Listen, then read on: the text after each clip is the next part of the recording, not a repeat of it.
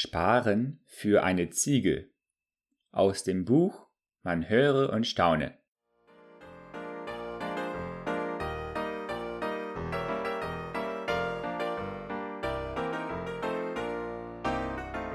Mami, Mami, schrie Shase, als er nach der Schule ins Haus stürmte. Schau mal, was ich heute bekommen habe. In einer Hand hielt er eine kleine Kasse aus Pappe, auf der lauter Kindergesichter zu sehen waren. Da soll man Geld reintun, das dann den armen Kindern geschickt wird, erklärte er mir aufgeregt. Er gab mir eine Broschüre und rannte in sein Zimmer, um ein paar Münzen zu suchen.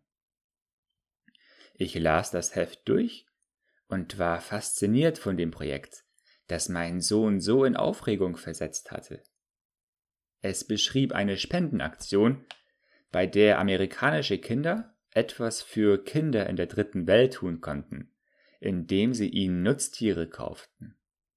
Jede Klasse konnte entscheiden, wie viel Geld sie sammeln und was für ein Tier sie damit finanzieren wollte. Man konnte zum Beispiel Bienen für die Honigproduktion kaufen oder Hühner, die dann Eier legten oder im Suppentopf landeten. Wenn eine Schulklasse genügend Geld aufbrachte, konnte sie sogar eine Ziege für das Dorf kaufen. Die Idee schien mir genial. Wie schön, dass Chase so voller Eifer dabei war, wenn es darum ging, anderen zu helfen. In letzter Zeit hatte ich schon befürchtet, er habe sich eine grässliche Konsumhaltung angewöhnt. Jedes Mal, wenn wir einkaufen gingen, bettete, bettelte er um ein Spielzeug und er wollte nur in Restaurants gehen, wo es Kindermenüs mit kleinen Spielsachen gab. Dabei besaß er doch schon so viel zum Spielen. Ich hatte mich gefragt, ob wir ihn vielleicht völlig verwöhnt hatten.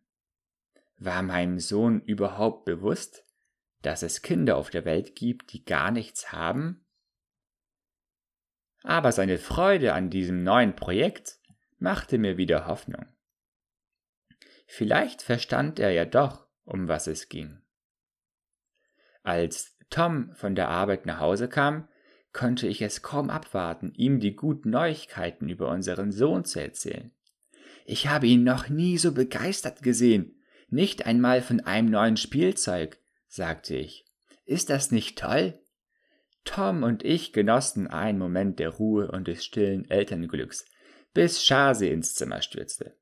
Papa, hast du Geld übrig, das wir den armen Kindern schicken können? fragte Chase. Ich möchte dieses Kästchen bis oben hin voll machen. Tom suchte in seinen Taschen nach Kleingeld, und ich zog einen Geldschein aus dem Geldbeutel, um Chase in seinem Vorhaben zu unterstützen. Vielen Dank, Mama, sagte er. Vielleicht schaffen wir es jetzt, eine Ziege zu kaufen.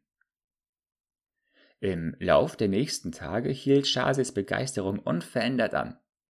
Er fragte jeden, den er traf, ob er ein paar Münzen haben könnte, und leerte sogar seine eigene kleine Spardose.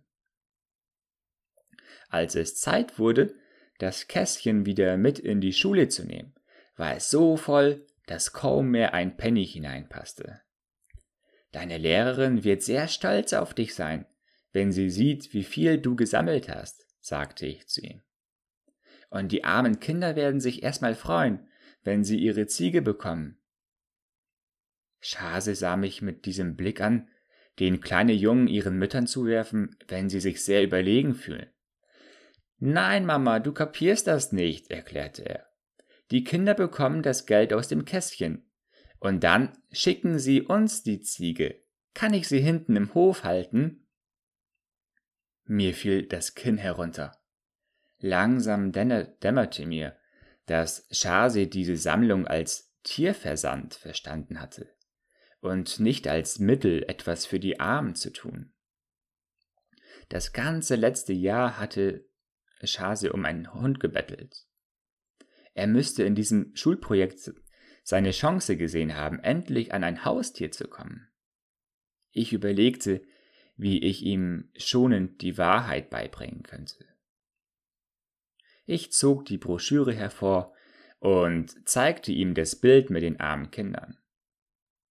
Dann versuchte ich ihm zu erklären, dass sie nichts zu essen hatten.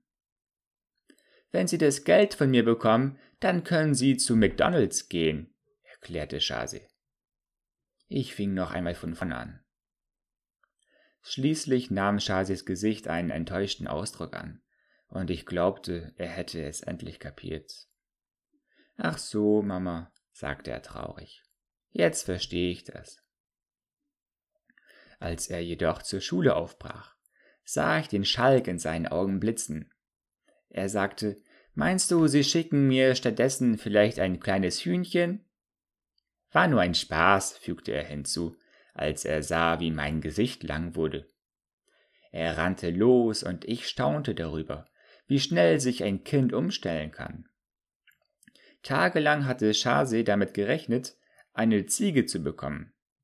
Jetzt wusste er, dass er gar keine Gegenleistung für sein Kästchen voller Geld bekommen würde. Trotzdem summte er ein Lied auf dem Schulweg. Vielleicht fing er doch an zu begreifen, dass Geben seliger ist als Nehmen.